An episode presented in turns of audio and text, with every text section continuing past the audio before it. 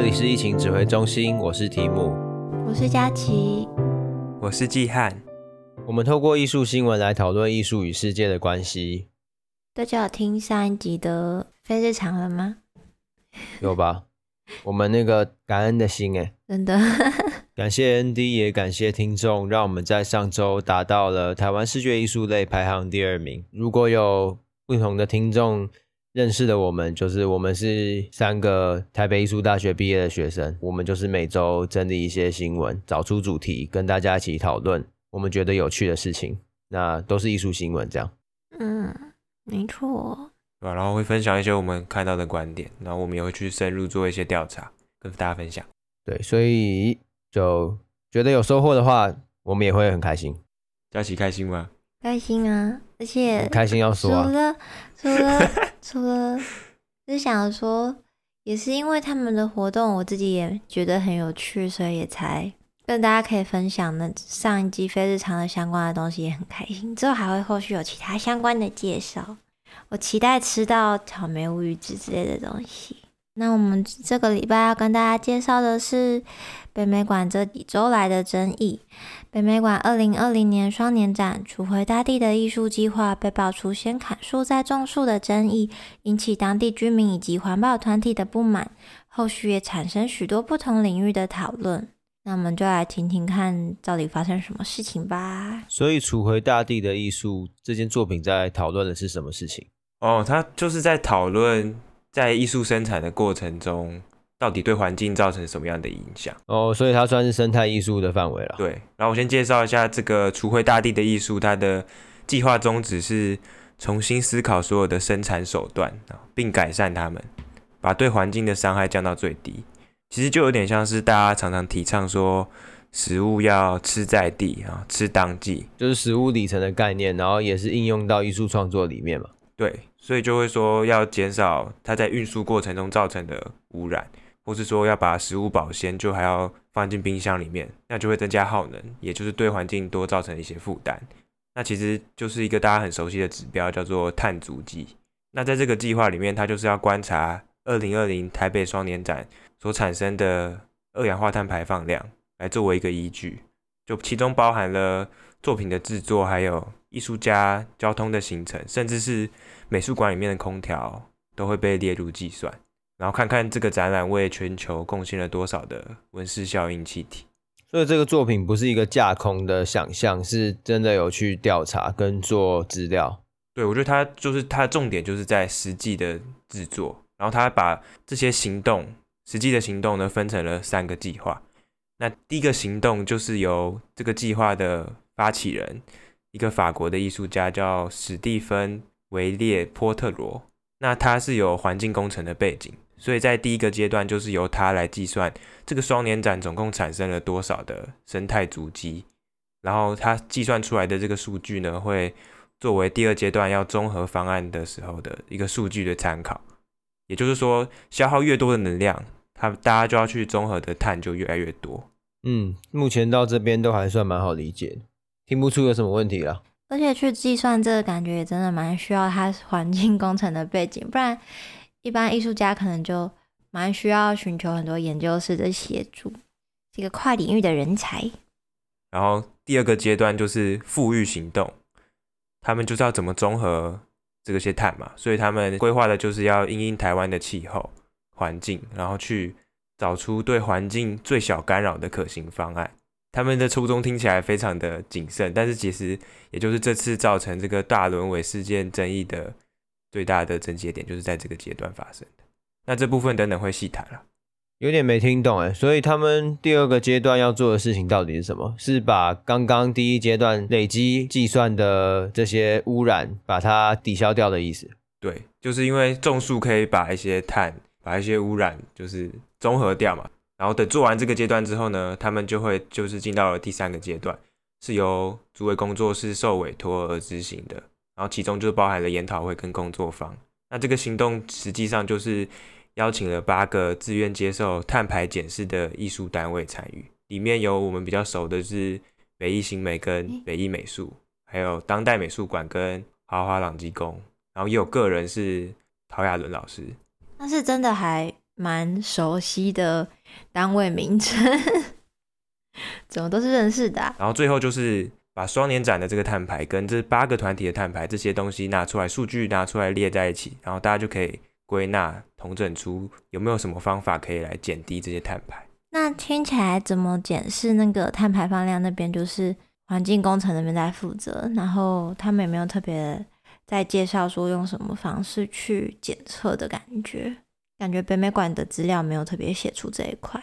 对，可能会是某一个工作坊就是有特别介绍这个东西，但是在简章里面是没有提那么详细。那我这边统整一下这整个计划，就是说他先计算了双年展造成多少污染，然后试着去种树来综合这些碳排。然后最后再收集其他艺术单位的案例，然后一起归纳讨论出未来如何降低创作对环境的污染。这整个除灰大地的艺术计划就是在讨论这整件事情。对，所以这整个计划听起来蛮庞大的，有各种各样的人参与，然后时间历程也拉得比较长。对啊，我自己看到的时候，我是觉得很优，就是我们其实在创作的时候也都会遇到展览后会有产生大量垃圾的问题。因为都要符合展览的一些特别的主视觉或是服务台，那这种特制的东西其实都没有办法沿用，那最后都是只能丢掉。所以我觉得在艺术创作的时候，思考对环境的影响是蛮重要的一件事。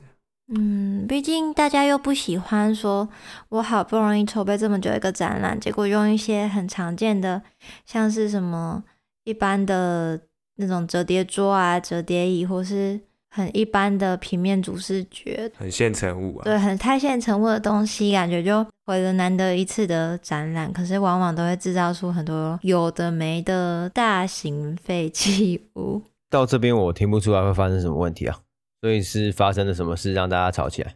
那我来跟 大家介绍一下到底发生什么事吧。大家可能觉得奇怪，双年展不是已经结束一段时间了，怎么？这一两个礼拜，突然又大家开始讨论。那主要是因为一名台湾环境资讯协会的理事廖振中先生，他在环境资讯中心的投稿文，他在批评就说，呃，他们为什么把原本外双溪外的完整健康次生林全部砍光，然后再种新的树，这样可以称作一个艺术大地的计划吗？是他这篇文，然后开始引发各界的讨论的。那当他们开始做这个砍树的计划的时候，周遭的居民也开始觉得非常不满，想说，因为那相较于有点像是自家后山，可能是平常休闲啊、散步或是遛狗的好去处，那就这样子被砍掉了，就表示非常的不解。那这是最一开始的争议点。所以就像我们今天这一集标题说的，就是先砍再种这件事情，是这一切争议的源头。没错。就是为什么要先砍再种？原本的树不行吗？你们新种的树是比较厉害，还是比较适合你们所谓的减少碳排放？为什么还要把植物分等级？这种观念存在，我觉得非常酷。就是之前都觉得就是树啊，只要是树就可以吸收二氧化碳，排放氧气，净化整个空气这种感觉。但其实专家评估上，其实有非常多不同的。树种都会带来不同的影响，就是完全一个艺术领域里面从来不会学到的东西。没错，应该说，除非你念什么森林系之类的，你基本上也不会碰到这件事情。对，我也是这一次做资料才有发现，有些人会觉得树是有优越的，就是。对环境比较好的树是好树，然后怎么样怎么样，然后有些人觉得没有，就是这些论点也是这一次做资料的时候才发现。我看到他们在他们的研讨会，然后有剪出一些精华，那我就看到他们的主持人是说，他们希望在这次种树的过程之中呢，不是只为了综合那个碳排。他们希望种的这个树是有后面的经济价值，就是说不是被拿来列印成纸张，他们好像希望做成那种家具，是有经济效益的。我觉得他们其实很难，就是你什么都要吧。嗯，而且还有一个我觉得会有点没有办法补救的，有一个点是蝴蝶协会也有说过，就是曾经在外双溪内那片野林里面有发现过一种蝴蝶，那目前台湾好像也只有在那边有发现过。虽然可能那个蝴蝶喜欢的树没有什么经济价值，然后碳排放也输他们后来想要种的树，可是，在生态这一块又是另一个很专业的部分了。对，所以这整件事情在这一瞬间又不止只有森林系，就连生物相关的领域 全部都夹杂在一起。就是我们已经没有办法光靠这些简单的查资料可以来解读说有什么是最好的方案，这是需要很多专业一起讨论的东西了。所以大家都在质疑说，那你们做这个计划，难道没有专家来讨论或干嘛吗？怎么会发生这种事情？好夸张啊！不过这个部分，他们应该是有请台北市政府公务局的大地工程处，还有林业技师工会是有合作的吧？所以是有专业背景的人啊。对，没错没错，他们其实是有找专家跟团队来处理的。但你也知道，可能同一个事件，不同的专家就会有不同的观点，所以他们可能有些东西没有注意到，或是每个专家的观念不同，导致这次的争议产生。那就是是比较专业的部分所引发的问题。那再来，除了一开始我刚刚提到的。跟树木环境比较有关系的部分，后续的争议比较像是艺术圈的 part，就是负责的单位的回应说明的不清楚。那首先是竹围工作室的部分，那刚才季汉也有提到，竹围工作室负责工作坊跟讲座。竹围工作室后来的声明就表示说，嗯，大家所觉得有争议的地方，主要是第二阶段的复育行动。北美馆本来也有委托竹围工作室执行，但他们表示自己本身不具备此专业技能，也没有办法独立执行，所以才再请北美馆另外邀请环境团体合作。那他们是负责后续的研讨会跟工作坊的部分。就竹围工作室就表示，我们是负责第三阶段的 part，那第二阶段。就不是我们的锅啦，不是我们的问题啦。对，第二阶段的部分就是北美馆他们有另开标案，委托其他专业团队来执行跟判断的。就那个，谢谢你的关心啊，这锅我不背，然后你去请下一位。对，那北美馆一定不可能没有回应。那他们的回应的部分是说，他们有请台北市的公务局提供资讯。那公务局是表示说，保育森林呢也包含林相更新。那林相更新，也就是因为树可能久了老了，他们会自然演替，可能要非常的久。那他们想要尝试一种新的人工自然演替的计划，来做这个林相更新的部分。所以他们也想要跟大家介绍，就是保育森林不只是把他们留在那边让他们长，也有把一些可能太老的树、已经腐朽的树给除掉，然后。种新的好的树苗的这种新的管理模式，这样，所以他们就解释他们为什么要砍树再种这件事情，那就看各个专家的认为哪一个才是最适合的方式，这样子。那这样听起来没什么问题啊？对，但是还有一个部分是后来又被踢爆说，怎么还有？因为 我觉得这件事情非常的庞大，就是我每次查，可能又有不同的嗯艺术圈的领域的老师出来表示自己的看法，或是有的人是里面的计划专员也有出来说几句话讲。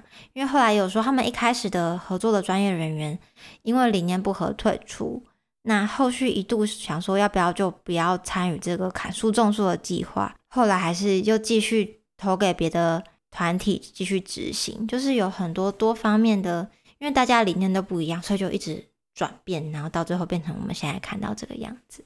哦，你提的这个我有印象，就是在会议里面那个一起参与讨论的人，他就有提出说，哎，你这个计划这样子没有符合某一个他们国际的那个标准，对，这样很难去验证那个结果嘛。嗯哼，然后结果。大家并没有采用他的意见，然后就也没有要跟他沟通啦，所以最后他就自己默默离开，所以才会变成最后这样子，所以就很多争议啦。他们就找别人继续做，对，这次的争议就是展开，大家想讨论什么都可以的这种感觉。那撇开我们后来提到的主位工作室啊、北美馆的澄清声明，我觉得我们还是要回到最一开始生态艺术这件事，到底生态艺术他们是。怎样碰在一起？然后近年来为什么有越来越多的情况发生啊？对，生态艺术顾名思义就是跟生态有关的艺术嘛。没错，没错在讲废话。我才不是在讲废话，搞不好有人不知道。那生态艺术它什么时候出现？就是一九七零年代的时候，生态学就是主宰欧美市场，然后所以就文艺与政治都在讨论有关生态的事情。简单说就是战后，然后经济好了之后，然后好，我们来讨论一下生态这样。对，然后我们工业该发展的也发展到一段落了，对对对，不能再污染下去了。我们以开发国家不能再污染下去了。对，以这个历史来说是这个脉络没错啦。所以西方世界就开始逐渐意识到大地资源的有限，然后社会主张这种控制能源的派系也增加了嘛，所以生态问题就是变成一个非常热门的政治主张啦。在那个时期，已经很常看到很多人是为了。生态环境的保育，上街头抗议，或者是做很多抗争运动，是从那时候开始。有抗争跟这些运动，就代表艺术家一定也会参与嘛，就是艺术家就爱抗争嘛，嗯，艺术家就爱发声，嗯，就爱改变这个世界，对对对，这讲的比较美化一点，对，所以艺术圈里面也出现了这种环保啊、富裕作为开发的补偿行为。就有点像刚刚这个除回大地的计划，它其实有点像在还债啦。就是我们这个展污染的这块土地，那我们再做一个作品来补偿。这种观念就那从那时候也开始出现。那当然不是说一定要你们这个展做了什么要补偿，他们有可能就是一开始这整个计划就是以嗯整个大环境去做补偿，并不一定是像这次除回大地就针对自己的那种自身的 recycle 那种感觉。所以就替他人还债的这种博爱精神啊。没错，那那个时期最著名的艺术家有德国的 Joseph Beuys 哦，欢迎啊，欢迎回来疫情指挥中心，第几次啊？第三次还是第四次？三，对，三或四。呃，而且今年还是 Joseph Beuys 年呢、啊。没错，我们就继续让他一直出现。对，所以今年是最适合来认识他的一年，资料有够多，大家都帮你统整好。然后另外一个是美国的 Alan Songfist，这大家可能比较不会知道，不过我等一下也会介绍一下他的作品。那其实还有很多啦，就是我都说了嘛，那个时期生态学已经变成大家常常讨论的事情，所以艺术圈也出现了非常多跟生态艺术有关的艺术家。不过今天因为时间有限嘛，所以就只先介绍 Joseph Boyce 跟 Alan Sundquist 这两位艺术家，要不然我们又要超时了。我就故意选了表达方式不太一样的环境议题啦，所以也可以大家看一下哦，原来有不同的表达方式这样。然后等一下提到的艺术案例，大家会有很高的既视感，就是哎，好像看过这个作品，或者是哎，这个跟那个好像有点像，跟楚回大帝好像有点像。没办法，一个很经典的环境相关的创作。对，不过我觉得最大的不同就是各个学科之间有更大的交流和专业对话，就是你不能想象一九七零年代有 Facebook，然后某个艺术家做了什么作品，然后结果被延上嘛，然后结果其他领域的就过来炮轰他嘛。这以前是不会发生的。以前顶多现场砸鸡蛋、丢番茄那种，就是一定要现场实体面对面才可以对大人做评论那种。对，那所以过去那些作品，我们现在放到现在，可能有些生态艺术是是会被炮轰的。不过因为时代不同，然后整个学界发展啊，还有意义都不一样，所以就不能这样比了。那 Joseph Beuys 我们提到蛮多次哦，他算是德国战后最重要的艺术家吧。我不知道大家知不知道，他同时是。德国绿党的成员，而且他还参与过选举哦。我我不知道哎，对，大部分人都不知道，因为他的艺术家的那个身份太过有名了，所以其他的相较之下比较没有人记得。所以他曾经说过：“为每一棵树、每一件开发土地计划、每一条未被污染的河川、每一个老市中心而战，反对每一项未经思考的再建造案，将不再被认为是浪漫的，而是极度写实的。”好，这听起来非常的生气。而且真的很就是一个政府官员里面的艺术家，就在真的是很愤怒，对，很想改变这个环境。所以他关于生态环境作品非常有名。就如果你打开有一本教科书，如果叫做环境艺术或生态艺术的教科书，打开第一页或封面一定是他的作品，就是七千棵橡树计划。那作品副标题是以城市造林代替城市管理。你们应该听过这件作品吧？有七千棵橡树种爆。对啊，他他直接叫所有的居民都可以来，好像可以来种树吧，总共要种七千棵，印象中是这样。废话，要不然种八千棵哦，他作品叫七千棵。不是啊，七千棵有可能是他自己种啊，但我记得他是有邀请那边的居民。对，基汉说的没错，就是七千棵橡树计划呢，是一九八二年到一九八七年，就是第七届到第八届卡塞尔文件展之间的一件作品。然后 Joseph Boyce 就是邀请在卡塞尔这座城市的人们呢，在城市的各个角落种树。所以是整个社会合力完成的作品，所以前面才说嘛，就是一个共同雕塑的城市，然后以城市造林代替城市管理，就是这个意思。那你们觉得七千棵橡树好种吗？有那么多地方可以种吗？对，还有这么多地方，有那么多钱可以让你买树苗来种吗？哦，这是另外一个问题。对，所以这件作品当时也是因为太过庞大，哪来那么多地方可以种，然后又麻烦，所以实践上是有很多困难，所以很多人都强烈反对，也可能也是当时的一种延上吧。虽然我不知道他们延上方法是什么，应该就登报吧，或者什么之类的。登报吧。不过 Joseph Beuys 经过很多努力，就还是说服大家了啦。我省略了很多过程，反正最终他就是说服大家了，所以最终才可以获准在城市中开这个长期的种树趴。种爆七千棵，种起来，种起来。很特别的地方是他为了筹措这件作品庞大的支出，因为需要很多钱嘛，所以他就进行一场行为演出。然后他那演出过程是把一顶仿制俄国沙皇的金冠，就是纯金做的皇冠融化，然后重新做成一只长得像兔子，不是，重新做成一只和平兔。和平兔是啥？就是看起来很和平的兔子，没有，就象征象征和平的兔子啊，看起来很和平的兔子，还有看起来很暴烈的兔子。反正他做了一只和平兔啦，然后最后他就卖掉这个兔子，然后他再把这些钱转移到这个作品里面，所以。他整个就是很懂行销吗？很懂怎么怎么进行这整件计划。不过那个黄金的皇冠也是他的吧？就是说那也是他花的钱吧？对，可是因为变成作品啊，他整个价值就提升了。哦哦哦，懂了懂了。对啊对啊对啊，好强哦！所以他就把钱转到这个七千棵橡树计划里面。那最后有种完吗？对，这就蛮可惜的，就是 Joseph Boyce 其实没有看到他种完。他一九八六年就过世，我刚刚说一九八二到一九八七之间嘛，所以这个计划是一九八七才完成，可他一九八六年就过世了，所以他过世的那时候只种了五千五百棵，其实已经超多了，太酷了吧？差一年呢？哦，对，差一年，他再多撑一下下就就，你以为他不想哦？对，然 后讲到哦我不种了啊什么的，不过他的儿子还有支持者和学生继续推动。所以很感人呐、啊，整件故事是感人的收尾，就是一九八七年在第八届卡塞尔文件展开幕当天呢，种下第七千棵橡树啊，他儿子完成他的遗愿遗志，对，所以这整个生态行为艺术完成了，就是历时五年之久。所以我们刚刚说赎回大地的艺术听起来感觉很久很庞大嘛，嗯，就对，这种生态艺术通常就是会变这么庞大，当然也是有小的，可是大真的可以大到成这种程度。就先让大大家开开眼界。你刚刚说他是第七届卡塞尔文件奖到第八届，然后中间经过了五年。对，他就是这五年大家一直在种。哦，我哦哦哦哦，我记错了，所以卡塞尔是五年办一次。对，卡塞尔文件展五年办一次，所以就第七届开始有这件作品，然后种种种种种，然后第八届开幕的那一天种了第七千棵。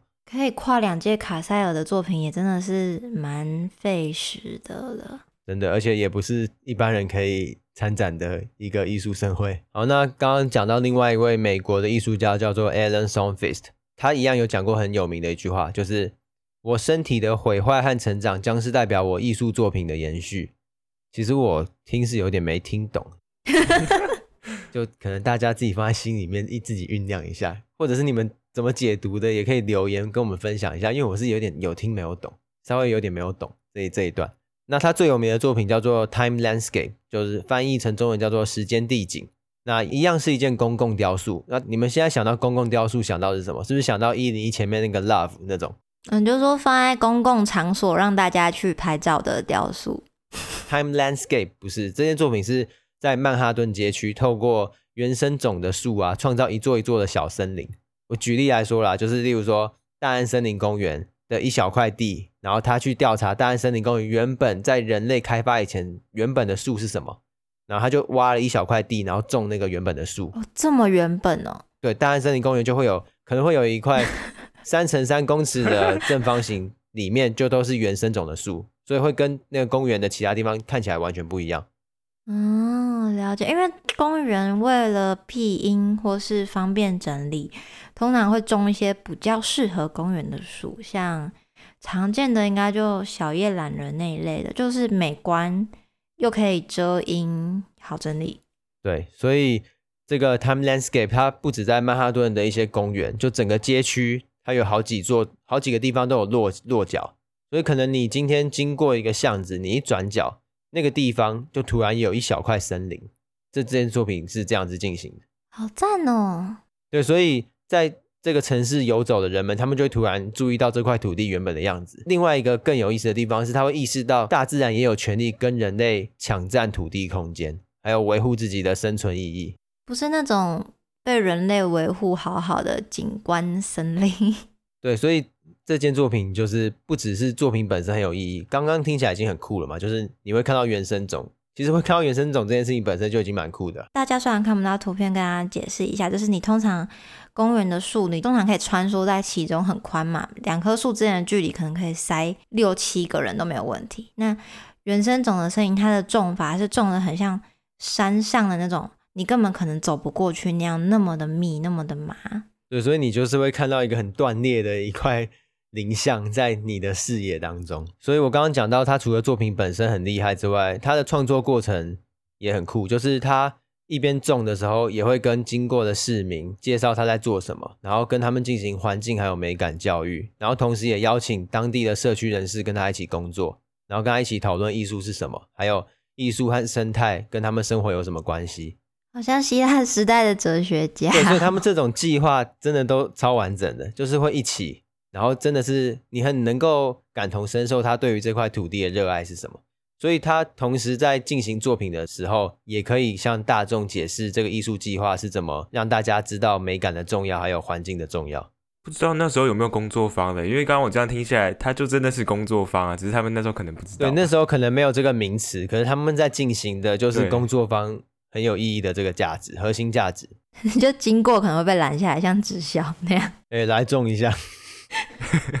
来种一下，来种一下。是渔夫哦，来来来买一下这个笔袋。我们是设计系的学生，不是那个人，那个听起来有点爱心笔。好啦，他没有这么这么这么可怕。突然怎么突然歪掉？对不起，对不起。所以反正这两件作品都是很直接的生态艺术作品，然后这个脉络一直发展下来，就也就变得越来越复杂了嘛，就包含参与的团队越来越大啊，然后越来越专业等等。所以从创作的材料就牵涉到环保的议题了。所以这类的艺术家应该都蛮讨厌我们之前提到过那个吃了包裹果实的艺术家，就是什么都可以包起来那个夫妻。他们还把一个岛包起来的那个，你可以什么都包起来的那个，包起来。他们所以。一直以来跟包裹夫妻一直在论战的、打比战的，就是这一群。这就讨论到艺术的正当性能够扩张到什么程度嘛？我可以为了我的艺术创作进行多大的行为都可以被合理化，这件事情就大家就不断的在讨论。尤其跟环境有关的时候，有些事情不是那么容易退让的，不是只是道德上的问题而已，而是。有实质，嗯、可能有实质上的破坏。对，因为像之前讨论过的生物艺术，或是一些跟伦理道德有关的，比较就偏向个人。对，它的公共性没那么强。你们知道复活岛上那个摩艾石像吧？就那个很大的那个头那个。嗯，常常被拿来做文创商品。有那个鼻孔可以抽卫生纸那个。大家脑中直接浮出画面。头上可以擦笔，然后各种文具。那学界也认为，当时毛利人为了搬运巨大的石像，用掉太多树木，因为他们要滚那个石头嘛，所以最终破坏了那个复活岛上的生态平衡，然后毁掉整个生态，最终他们就灭族了。就是学界有一派是这样认为，不过他们也留下这些石像。懂这个意思吗？就是到底哪个比较好？就是这是个很有很有意思的话题啊。对，假如没做这个艺术作品的话，他们就可能还活着。对，可是也就没有这些摩艾石像了，所以好像又没有绝对的对与错。你很实际的去思考说。那个石像要干嘛的话，你可能会站在另一。不是哦，你这样子讲，那所有艺术创作都都母汤了。对啊，这样我怎么抽我的卫生纸？他们的贡献没办法量化，我就是觉得这是艺术最部分的人很难以理解的地方。对啊，所以艺术跟环境的权衡是很值得讨论的啊，因为艺术看起来是进行加工，是反自然的，然后可是它又是用取之于自然，你懂吗？现在大家听下来可能会有点混乱，就是那到底怎样是对的？我就跟大家就说，真的没有一个正确的答案，因为连毕卡索他都说过，那个艺术要变造自然，就是艺术要改变自然。然后他也说过，艺术要回归自然，是同一个人。他都做啊，他都做嘛。毕卡索也觉得很难啦，两边都对啦，两边都对，他也是直接不不做选择。对，我觉得就是那个平衡啦，就是不是非黑即白。不过回过头来，我觉得最重要就是艺术不断在进行的，就是借着某种外在符号。将艺术家所经历的传达出去，然后让其他人也能够受到感染，然后获得共同经验嘛。所以你要检讨那个艺术家的作品环不环保，当然可以啊。而且如果那个艺术家是生态艺术家，我觉得他完全愿意受到这些挑战跟检视，因为他跟你一样热爱环境啊。你们懂我意思吗？就算他真的被抓到哪里有问题，我觉得他一定可以很诚实的去面对，并且去改进，因为他也一样很爱这块土。对，所以我觉得这一次这个争议有一小小部分大家会不满，就是因为他们不太看到这个态度。那大家会觉得这态度很重要，开放的沟通跟认错。承认错误、啊，承认错误这件事情，对，对，然后愿意我会更好啊，毕竟这个计划还那么长，就是后续还有很多东西可以做啊。冷静来看，真的很有可能大家是同一群人，就是都是热爱这块土地的一群人，所以其实好好沟通很重要了啊。我是有想到，如果做艺术创作可以不用对地球负责任的一个方法，什么？就是我在外太空创作啊，就我取之于外太空，用之于外太空啊。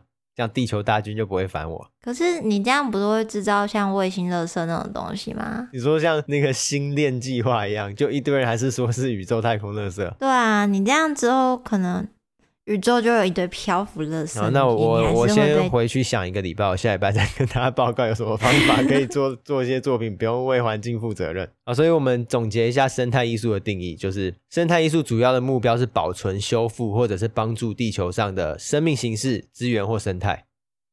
然后很重要的是，它同时要遵照生态系统的原则，所以才可以把这些东西套用在各种环境下的生物或者是它的栖息地。那另外一个最重要的点就是，也很特别的点就是，生态艺术它很强调行动，就是要去实践。因为用嘴巴说，海滩的垃圾是不会变少的，你要去捡。对啊，因为环保的东西一定是要透过你自己实际的行动去改变那整个大环境啊。身体力行。不过在艺术创作方面的话，像刚刚提到的那几件作品。都牵涉到很多层面的，就不是只是说做作品，只不是只单纯在思考做作品这件事情。对啊，所以我们刚刚发现定义里面有提到一个字叫生态系统，这个字不是艺术领域的字诶，不是诶。所以生态艺术对我来说算是跨领域艺术，我相信大家应该也同意了。嗯，一定的吧。因为那跨领域会遇到的问题，大家大家都知道，就不尊重专业，或者是把其他专业当符号拿来加来加去。像标签一样，所以生态艺术也会遇到这些事情。那这次的新闻，我觉得也算是在跨领域上面没有处理好吧？不知道有没有处理比较好的案例耶？不然感觉如果出这种生态艺术都是这种很有争议的，感觉之后会越来越少人做这些东西的。对啊，那我这边来跟大家介绍一个是拉合尔双年展基金会他他们筹划的一个作品，The Afforestation Project，种树造林的计划。哎，我那时候在找，可能有没有比较好的案例，然后其实真的很多作品，但是我想说，还是要找一个跟今天在讨论的这整个脉络，就是跟种树很有关系，就是也很大，团队编制很大，然后也是在种树这样的，可是他们做的比较好，所以才可以比较嘛。然后这个案例是发生在拉合拉霍尔，是巴基斯坦的第二大城市，那它有一个称号是花园之都 （City of Gardens）。顾名思义，就是以广阔又翠绿的花园闻名的。但是呢，在都市发展的情况下呢，怎么直接直接直接才讲一句，就马上急转直下？哎，干嘛咳嗽？没有空空气污染有点严重，没有。所以他们在过去二十年已经减少了七十五趴的树木，就都砍光了，都拿去都市发展用，所以严重影响到当地的空气品质。在二零一八年的时候，他们的空气污染排名是全球第二名。就是全球第二糟，不简单耶。所以这个时候呢，刚刚提到的拉赫尔双年展基金会，他们就筹划了这件作品，在二零一八年三月的时候执行下来之后，就一定会大家都会讨论，然后也会让这个东西变更好。所以在二零二零年初又办了第二版，就是改版的这个绿化运动。这个作品他们的目标是要种八百七十万棵树，八百七十万棵，没错，你没有听错。我看的时候，我也反复检查。刚刚刚那个七千种了五年，现在是现在是用数量来比的，是不是？因为他们是第二名啊，他们需要赶快降下来，所以需要种那么多。然后他们就是希望透过这大规模的种树来应对他们刚刚提到七十五趴已经都不见了，所以他们要赶快把它补回来。然后他们也有强调说会用本地的树木，而不是用外来种植物进行表面的美化。他们都考虑过那些树种问题。那直接讲一下，他实际执行的方法就是政府会提供土地，还有造林的技术跟艺术家需要的资源。